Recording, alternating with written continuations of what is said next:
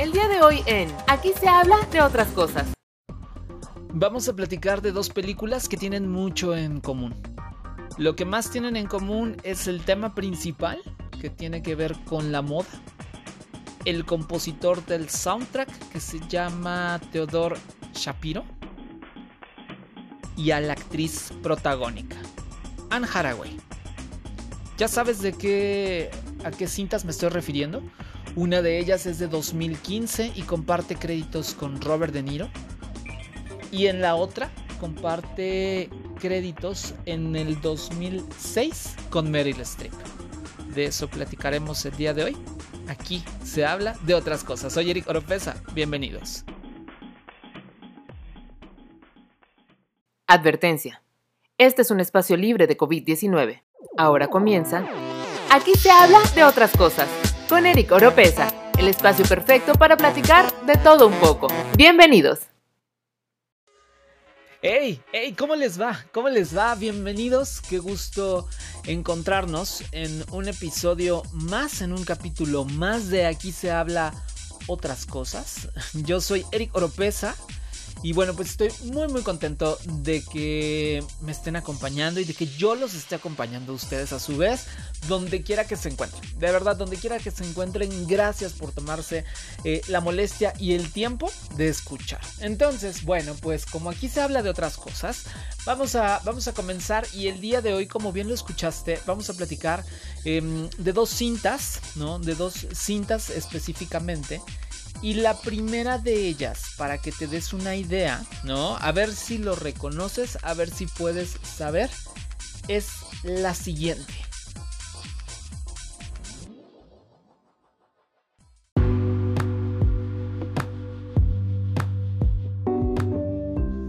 Bueno, pues aquí debo de hacer una nota aclaratoria, porque originalmente yo les iba a poner aquí musiquita, pero resulta ser que algunas plataformas me castigaron y entonces no les puedo poner. Aquí piensen ustedes en el soundtrack de la película Pasante de Moda. Creo que se quemó un poco mi idea, pero bueno, ya, el aprendizaje ahí quedó. Y entonces aquí se supone que es el em, soundtrack de la película Pasante de Moda. Ahora sí, finjan sorpresa y regresamos al resto del podcast.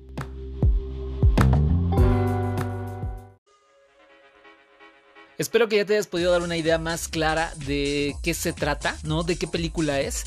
Y sí, por supuesto, si a tu mente vino la imagen de Anne Hathaway y de Robert De Niro, pues por supuesto que estás en lo correcto. The Intern o eh, Pasante de Moda es esta, este, esta película de la cual vamos a platicar el día de hoy. Algunos datos interesantes, algunos datos curiosos y precisamente lo vamos a platicar porque Anne Hathaway y el mundo de la moda tienen como una, una relación y por esa razón se me ocurrió em, ir analizando un poco, o más bien no analizando porque yo no soy crítico de cine ni nada que se le parezca, pero lo que sí es contarles algunos datos interesantes de esta película del año 2015. Por ejemplo, el primero de ellos que te puedo contar es que el papel de Jules Austin, que es precisamente la directora de esta, de esta página web, digo, para no spoilerearte mucho, ¿no? Si no la has visto, es una, es una página web, ¿no? Em, no fue originalmente Anne Hathaway. Primero pensaron en Tina Fey. Ella era la primera, la primera actriz, la primera opción. Y después de ello pensaron en Reese Witherspoon. Y bueno, ambas desaparecieron mágicamente y de repente en un momento, ¿qué creen que sucedió? Bueno, pues que llegaron con Anne Hathaway y que ella aceptó este papel. Ese es el primero. Por ahí dicen que cuando, em, cuando te pones, ¿no? Cuando, bueno, más dicen, cuando es para ti, aunque te quites y cuando no, aunque te pongas, ¿no? Bueno, pues es más o menos lo que sucedió. Ahora, eh, el segundo dato importante es que Ben eh, Whittaker, que es el pasante, eh, la escritora y productora Nancy Meyers de esta, de esta cinta pensó originalmente en Jack Nicholson y no en Robert De Niro. Jack Nicholson no aceptó el papel, no, eh, no pudieron llegar a las negociaciones con él y Robert De Niro sí. Ahora, el tercer dato interesante, el tercer dato interesante es que en la película em, Anne Hathaway y Robert De Niro aprenden tai chi. Para esto, para prepararse mejor para su papel, eh, Robert De Niro se le ocurrió ir a aprender un poco de Tai Chi para poder saber, para poder estar como más clavado con su personaje, pero también en la película le dan clases. ¿Y saben quién les da clases? Le da clases Tiffany Chen, que ustedes a lo mejor me dicen, bueno, ¿y esa quién es? Bueno, pues es hija de William C. C. Chen que es una de las figuras y leyendas más importantes en el mundo del tai chi, en esta disciplina. Y entonces eh, su papá tiene una escuela muy famosa en Nueva York, cientos de estudiantes que practican toda esta disciplina, que aprenden acerca de esto. Y bueno, pues ella nada menos y nada más fue quien les dio clases en esta película. El cuarto dato interesante que quiero compartirte, bueno, pues cabe mencionar que todo en esta película fue como de verdad, por llamarlo de alguna manera. Se puso una tienda verdadera en línea, ¿no? Em, una página que hablaba de las instalaciones de esa tienda, ¿no? Eh, y también em, que se llama, la tienda se llama About the Fit, ¿no? Es el, el, nombre que tiene en la película. Y entonces también crearon un logotipo específico que no existía, en fin, todo para que tuviera ese aire de realeza. Ellos cuando se, metían, cuando se meten en, en varias ocasiones, se meten a la página, es una página real que mandaron a hacer precisamente para que pudiera tener muchísima más sensación de que es algo verdadero. Y por último, el número 5, que aparte enlaza a una con la otra cuando le hacen la entrevista a Ben, que es Robert De Niro, obviamente, él dice que estudió en Northwestern, en la Universidad de Northwestern, misma universidad en la que estudió Andy Sachs, el personaje de la película que vamos a analizar a continuación y que te dejo un poquito de música para que seguro que ya sabes de qué se trata, ¿verdad? Y es el punto que tiene precisamente Anne Haraway y el mundo de la moda. Escucha esta canción y confirma si es verdaderamente lo que tú estabas pensando.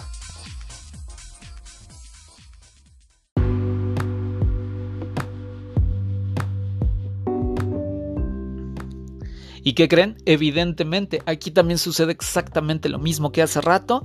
Aquí la canción que debería de aparecer es la de Suddenly I See o podría ser, em, puede ser Suddenly I See y podría ser Vogue de Madonna. En fin, podría ser cualquiera de, la que forma, de las que forman parte de el soundtrack de The Devil Wears Prada o El Diablo Viste a la Moda. Ahora sí, hecha esta aclaración, piénsenla en su mente y ahora sí, ustedes disculparán, no vuelve a suceder.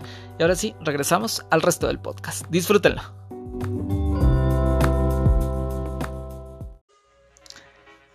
¿Ya adivinaste qué, película se trata? Por supuesto, El Diablo Viste a la Moda o The Devil Wears Prada, ¿no?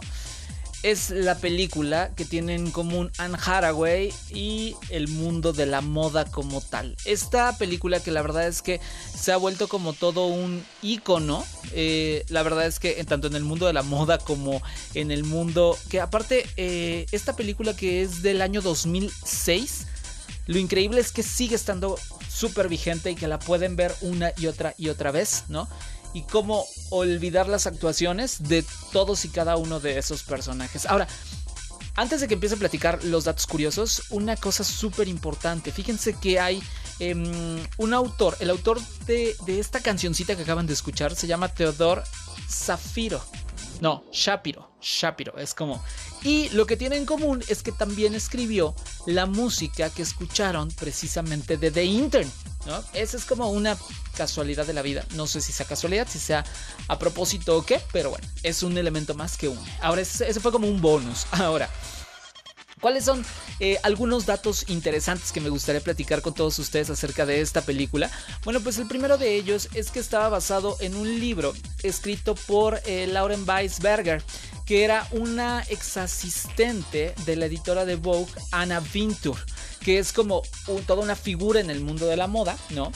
Y cabe mencionar que pasaron cuatro escritores en tratar de adaptar el libro a la película y se dieron cuenta que nomás no funcionaba y tuvieron que escribir un guion nuevo completamente para poder adaptar toda la historia al, estilo que estaban buscando. Ahora, el papel de Nigel, ustedes lo recuerdan, Nigel, esta, esta persona que es como una de las manos, bueno, es la mano derecha em, de Miranda Priestley. Em, bueno, pues originalmente iba a ser otro actor iba a ser Thomas Lennon, pero tuvo conflictos con la filmación de Reno 911, ¿no?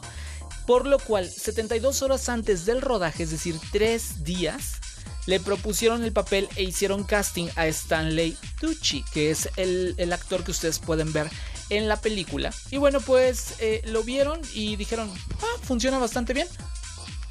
Ponte a trabajar en este personaje. Tres días antes fue como llegó. Ahora, cabe mencionar que ustedes ven el personaje de Emily. Espero que lo hayan visto. Es la otra asistente de Miranda que no es Anne Haraway, evidentemente, y que es la que le hace un poco la vida imposible a, Anne Haraway o Andrea Sachs. Bueno, pues ¿saben cuántas actrices fueron las que audicionaron antes de llegar a Emily Blunt? Que aparte cabe mencionar, así, mm, azares del destino, que el personaje se llama igual que la actriz, Emily, Emily Blunt. Entonces, bueno, antes de llegar a Emily Blunt, audicionaron 100 actrices. 100 actrices ninguna les gustaba. Hasta que em, Emily Blunt estaba haciendo casting para la película Eragon. Y entonces, eh, de último minuto, su representante la llamó, le dijo, oye, fíjate que hay este casting, ¿no? Léete estas líneas, haz esto, lo vamos a mandar, lo mandaron. Y entonces ella estaba en Los Ángeles, se regresa a Londres, ¿no? De donde, de donde ella vive. Se regresa a Londres y bueno, dijo, pues ya, no me hablaron, gracias, no sé qué. Unos días después le hablan, ella estaba en un pub, estaba tomando una chela allá en Londres. Y entonces de repente le llaman y le dicen, oye, ¿qué crees? Vimos tu casting, nos gusta, queremos que hagas otras pruebas, vente para acá. Y es así como ingresa Emily Blunt, como en el papel de Emily, a El Diablo Viste a la Moda. Otro dato interesante, para el papel de Andy, ¿no? De Andrea Sachs o Andy, precisamente, audicionó Claire Dons, ¿no? Eh, ella creía, la producción creía que era la correcta, que era quien debía de ser, pero también eh, audicionó Juliette Lewis. Creyeron que ella no era la indicada, que no iba con el personaje. Y después llegó una tercera persona que fue Rachel McAdams. Rachel McAdams en ese momento traía muchísima popularidad y la producción verdaderamente la quería. ¿Saben por qué? Porque acaba de ser Mean Girls y también traía fama por la película de The Notebook. Entonces dijeron, ella es la indicada, ella va a traer como mucha taquilla y, ella va a funcionar bastante bien. Pero resulta ser que Anne Haraway hace el papel, pero aparte Anne Haraway estaba como mucho más encasillada porque... Em, ella hizo la película de Diario de una Princesa. Entonces venía como más aniñada, por llamarlo de alguna manera, y entonces los productores no estaban tan Em, tan dispuestos a contratarla. Pero resulta ser que donde estaba ella, donde hizo el casting, había un jardín zen. Y entonces en este jardín zen ella escribe Hire me o contrátenme.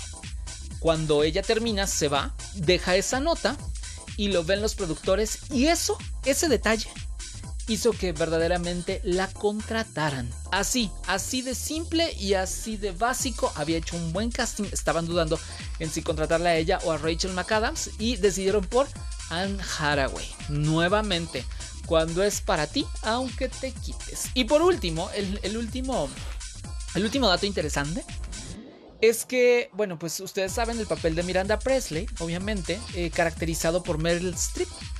Los productores no pensaban en otra actriz que no fuera Meryl. Meryl fue como la persona indicada, pero ella no quería aceptar, no quería el papel, hasta que en algún momento, em, cuando ella dijo no, no, no lo voy a hacer, dijeron, ok, te damos el doble.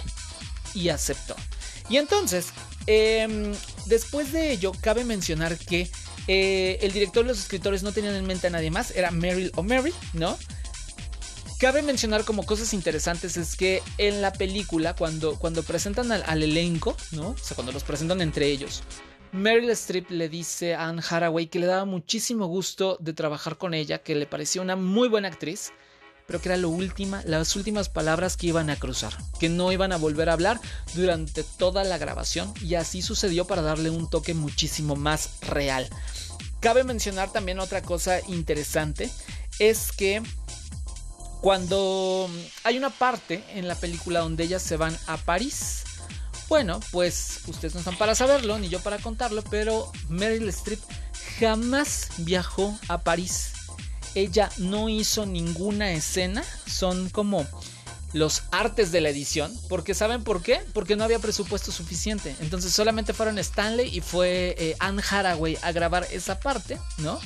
Y también otra cosa súper interesante es que eh, ella comentó en algún momento, ¿no? Que aprendió de otros... Ah, algo que, que los dejó muy sorprendidos es que desde el primer día de grabación, ¿no? Ella hablaba con una voz. Cuando empieza, cuando entra en personaje, habla completamente distinto. Cambió totalmente la voz porque dijo que eso era parte de una gran actuación dentro de su personaje. Y la verdad es que todo mundo lo pudo creer perfectamente. Díganme si no. Yo les sugiero también que, vean la película en, con, con subtítulos y la vean en el idioma original de inglés para que se den cuenta de la calidad de actuación que tienen todos y cada uno de esos actores de el Diablo Vista a la Moda o The Devil Wears Prada. Ok, ahí está.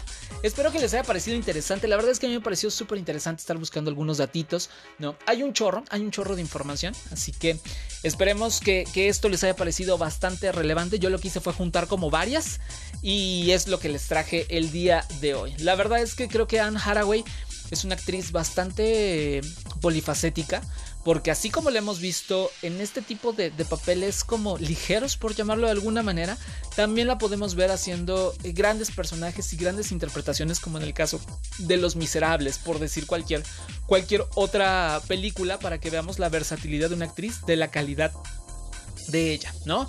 Bueno, pues ahí está la información. Espero que les haya parecido súper interesante. A mí la verdad es que me encantó. Por favor, dímelo, comenta lo que tú quieras. Recuerda que me encuentras en Twitter como Eric Solo con C. Así es como me puedes encontrar. E-R-I-C, solo con C. Eh, así es como me puedes encontrar. Y em, nos encontraremos muy pronto en otro capítulo. De aquí se hablan otras cosas, de aquí se hablan otras cosas y seguro, seguro que tendremos temas interesantes.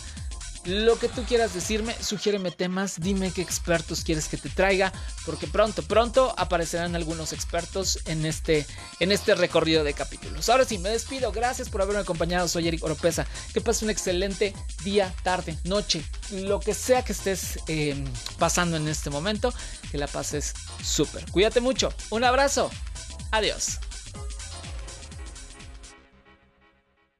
Platicamos muy a gusto, ¿verdad? Claro, porque aquí se habla de otras cosas. Te esperamos en la siguiente.